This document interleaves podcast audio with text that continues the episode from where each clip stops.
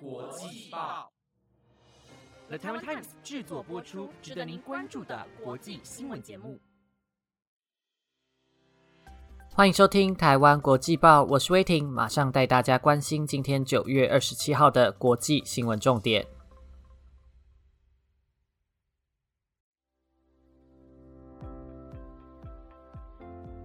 各位听众，大家好，欢迎收听台湾国际报。最近国际报策划了不同的节目。在礼拜天也会有新的专题，是关于深度的新闻议题分析，还请听众朋友们多多支持，准时收听哦。今天的新闻将带您关注德国大选结果揭晓，未来的内阁将是如何，还有波兰和白俄罗斯的边境移民危机扩大，以及 IMF 的调查报告出炉，现任总裁涉入篡改数据风波。更多的详细新闻内容将在节目中告诉您。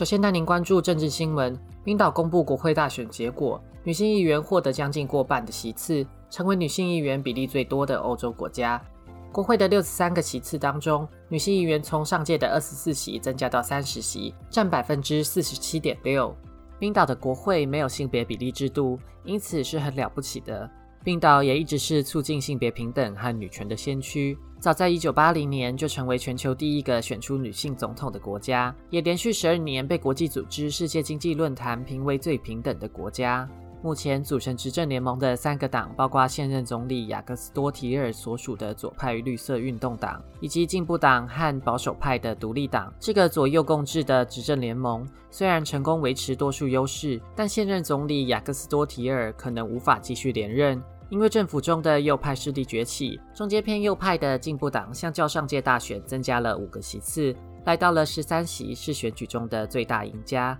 右派的独立党仍是国会的最大党，获得十六席。绿色运动党从四年前的十一席缩水到仅剩八席，但三党继续组成联合政府也并非毫无机会。卫报引述政治学者分析，因为选民最关心的是气候议题，所以对左派的雅各斯多提尔有好处。另外，国际国会联盟的报告显示，世界上还有五个国家国会有过半的女性议员，包括卢安达百分之六十一、古巴百分之五十三、尼加拉瓜百分之五十一、墨西哥和阿拉伯联合大公国都是百分之五十，而台湾则是百分之四十二，位居亚洲第一。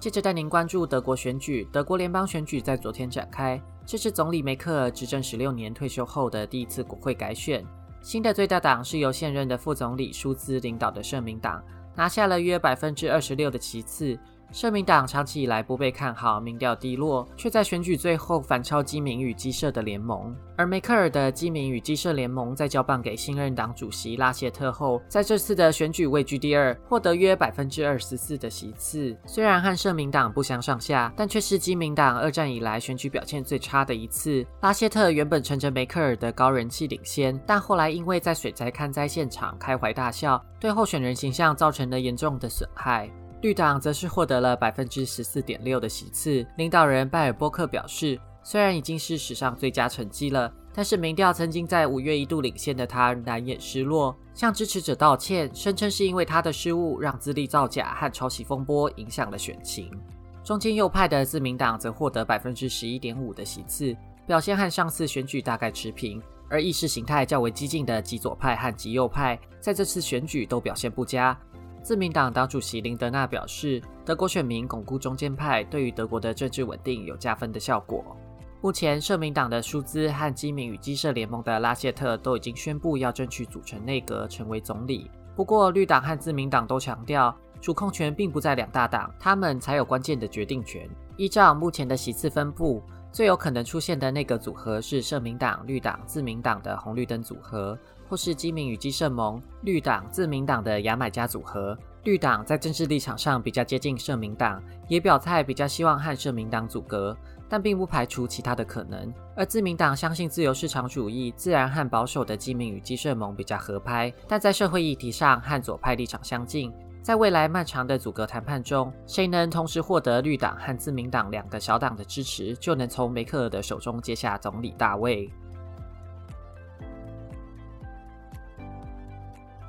接着带您关注波兰和白俄罗斯边境的移民危机。在两国之间的移民也传出了一些死亡案例。波兰官方表示，在扣押一群来自伊拉克的移民时，有一位男性疑似因为心脏病发不治身亡。最近已经有五位寻求庇护的移民在波兰和白俄罗斯边境丧命。人权团体怀疑波兰侵害寻求庇护的权利，使得被驱散的移民陷入险境。白俄罗斯的卢卡申科政府自从2020年饱受争议的总统大选。造成国内的大规模示威后，就和欧盟的关系降到了冰点。欧盟也对白俄罗斯限制政治自由、压迫反对派的行为寄出制裁。而白俄罗斯从今年八月开始引入大量来自中东地区的移民，假借观光或留学的理由，放任他们偷渡到欧盟的边界，并且禁止他们回到白俄罗斯。这举动造成拉脱维亚、立陶宛和波兰在短期内涌入数千位移民。也使得这些国家纷纷收紧边境，计划扩建围篱和铁丝网等设施，同时也谴责白俄罗斯将移民当作武器使用。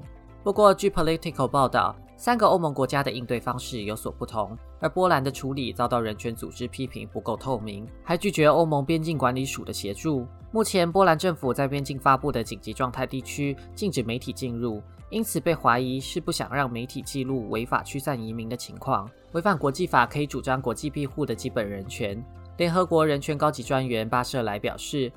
敦促白俄罗斯的邻国要保护寻求庇护的移民，并且提醒各国根据国际法不能阻止任何人主张国际庇护的权利。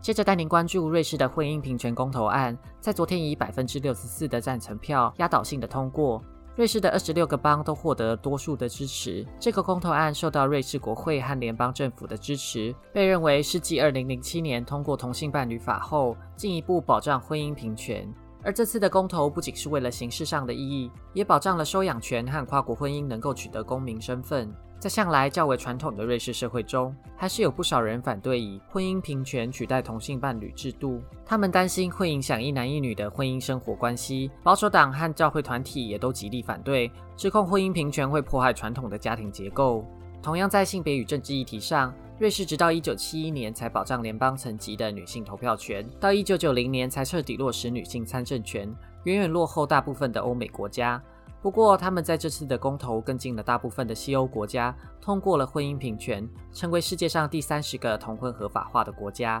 同时，也有另一项公投案是由左派的民间团体提出。瑞士作为国际金融中心，有较低的税率，成为不少富人的避税天堂。因此，公投的主要内容是提升资本利得税，促进财富重新分配和税负平等。不过，这项公投案有百分之六十四的反对，也没有获得任何一方的支持，而遭到否决。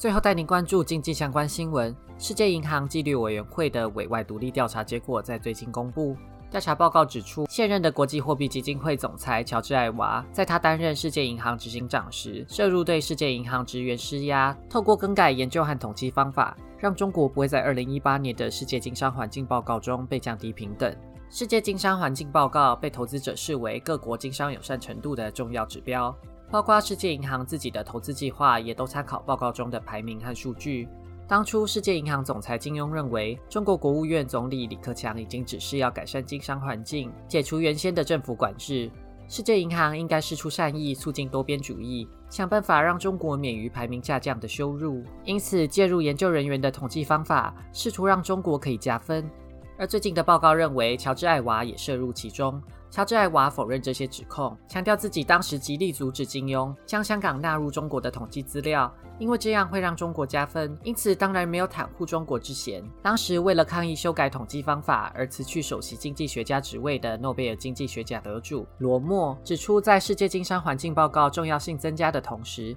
也容易被政治力介入。世界银行没有引入第三方的智库或学术机构维持客观性。经济学人则进一步的分析，乔治·艾娃现在是 IMF 的总裁，他的摄入会影响 IMF 的所有报告和数据的公信力。未来如果美中之间出现货币争议，需要 IMF 仲裁，恐怕也会被诟病不中立。因此，虽然知道乔治·艾娃是在金庸的指使下才施压，值得一些同情，但是为了维护 IMF 促进多边主义的角色，认为乔治·艾娃应该尽早下台。